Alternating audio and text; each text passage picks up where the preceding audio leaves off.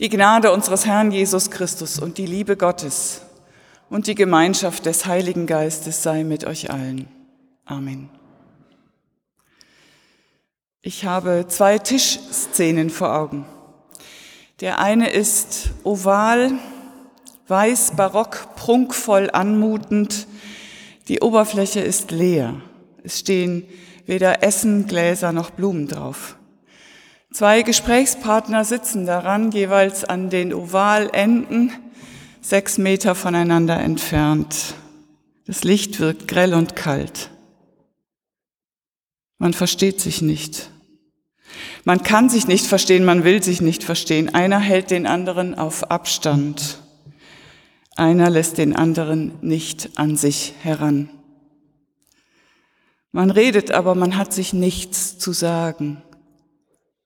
Man teilt sich nicht mit, man hat nichts gemeinsam, weder Worte noch Lebensmittel. Der andere Tisch ist aus einer Szene, die Dali gemalt hat. Das letzte Bild in der unteren Reihe hält es fest. Der Tisch ist quadratisch. Die Menschen, vier, sitzen eng beieinander, einander zugewandt.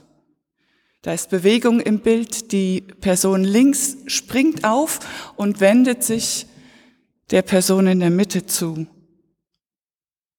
Der Tisch ist gedeckt.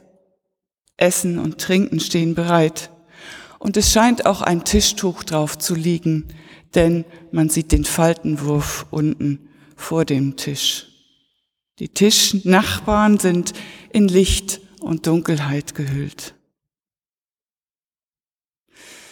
An Tischen kann viel passieren. Man kann sich sehr nahe kommen, so nah, dass man aus einem Glas trinkt und von einem Teller isst. Man kann sich aber auch ganz fremd bleiben, distanziert, nicht bereit zu teilen, weder Worte noch Lebensmittel. Mich fasziniert, was am Tisch passiert, den Dali gemalt hat. Herr, bleibe bei uns, denn es will Abend werden und der Tag hat sich geneigt, die Einladung ist ausgesprochen. Der fremde Vertraute eingeladen in das eigene Zuhause, denn das war es wohl, das Zuhause von Kleopas und seinem Weggefährten, der Anonymous bleibt. Seinen Namen erfahren wir nicht.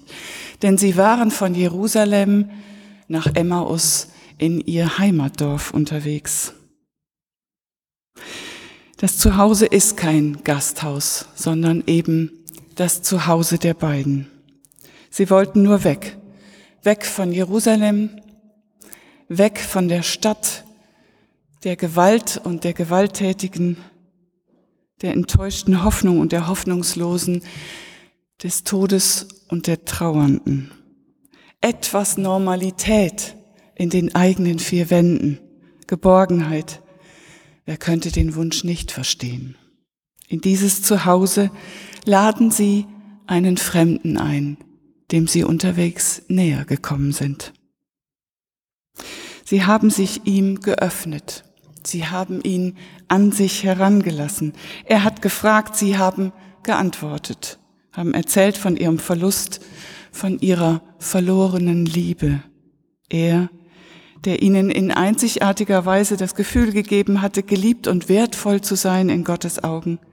Ein Prophet, Sprachrohr Gottes, der nicht von Liebe faselte, sondern Liebe unter Beweis stellte, war umgebracht worden.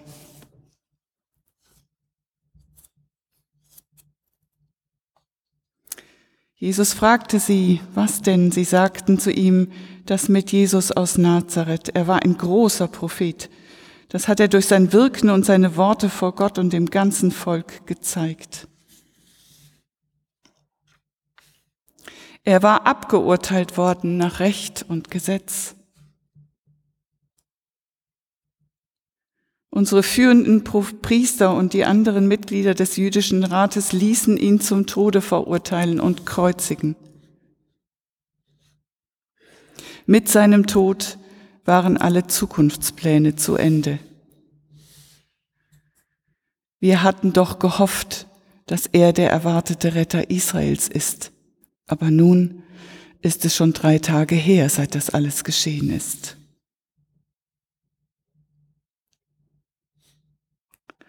So restlos sind diese Zukunftspläne zu Ende, dass nicht mal ein gefülltes Grab blieb, das man besuchen konnte. Und dann haben uns einige Frauen, die zu uns gehören, in Aufregung versetzt. Sie waren früh morgens am Grab, aber sie konnten seinen Leichnam nicht finden. Sie kamen zurück und berichteten, wir haben Engel gesehen. Die haben uns gesagt, dass Jesus lebt. Einige von uns sind sofort zum Grab gelaufen. Sie fanden alles so vor, wie die Frauen gesagt hatten. Aber Jesus selbst haben sie nicht gesehen.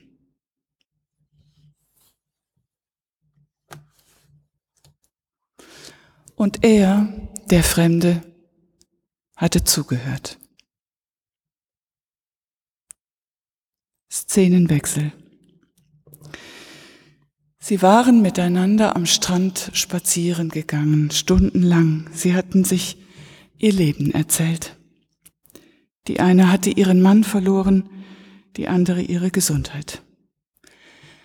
Sie hatten geweint, gelacht, geglaubt und gezweifelt. Was glaubst du ist nach dem Tod? Ich weiß nicht.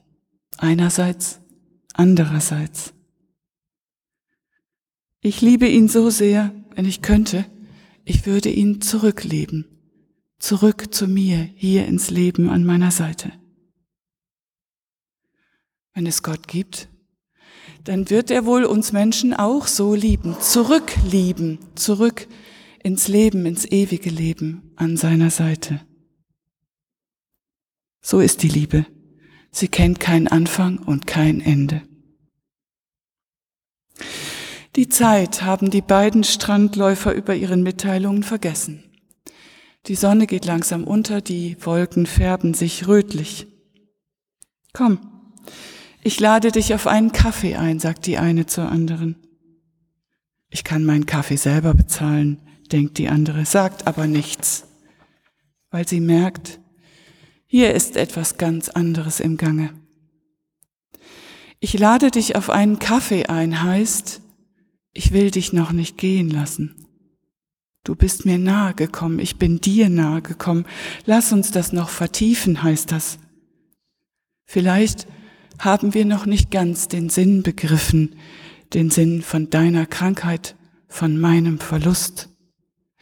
Aber wir haben versucht zu begreifen, wir haben einander nichts vorgemacht, uns nicht versteckt hinter Glaubenssätzen.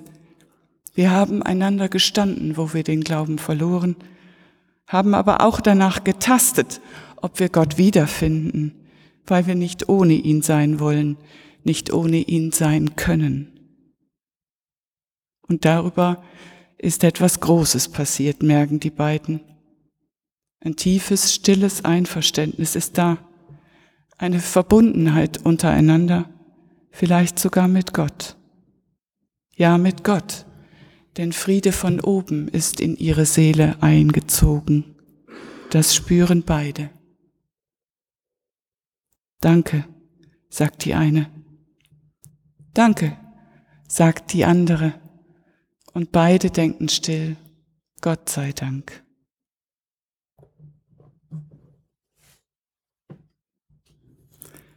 Da sagte Jesus zu den beiden, warum seid ihr so begriffsstutzig?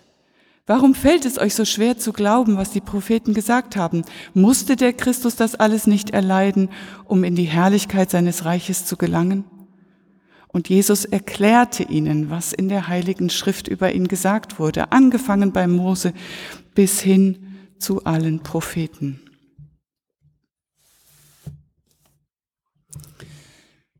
Ich bezweifle, dass Kleopas und sein Freund den Fremden ganz verstanden haben.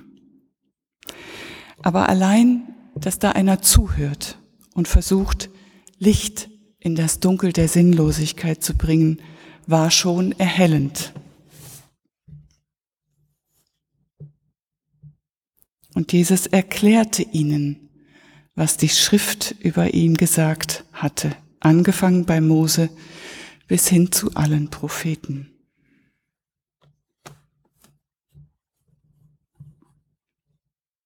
Übersetzt heißt das, den Propheten ging es genauso wie Jesus.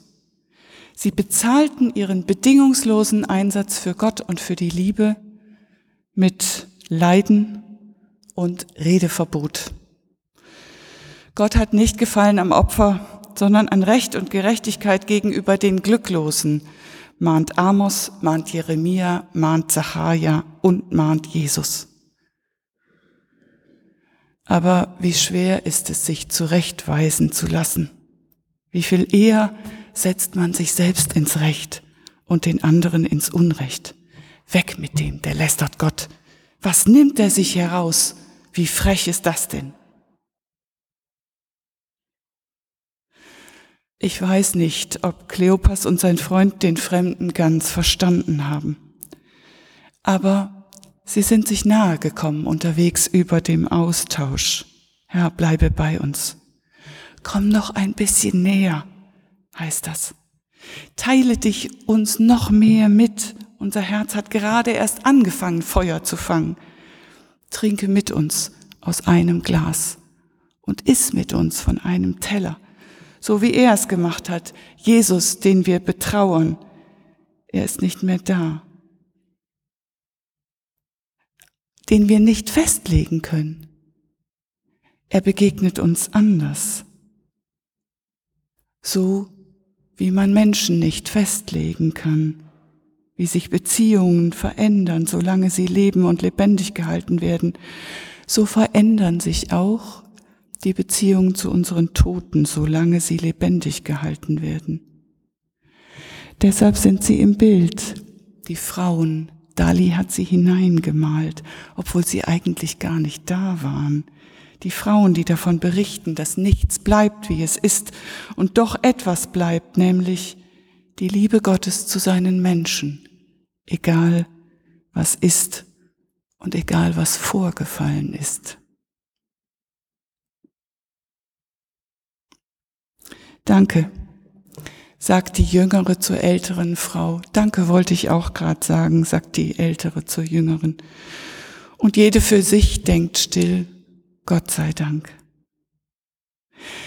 Da liegt ein göttlicher Lichtglanz über dieser Szene, die ansonsten von Krankheit und Tod überschattet ist. Eine Nähe, eine Liebe, eine Verbundenheit, so wie hier im Bild. Der Fremde ist von Licht umflort. Man sitzt eng beieinander, sogar die Frauen mit ihren unglaublichen Behauptungen sind am Tisch.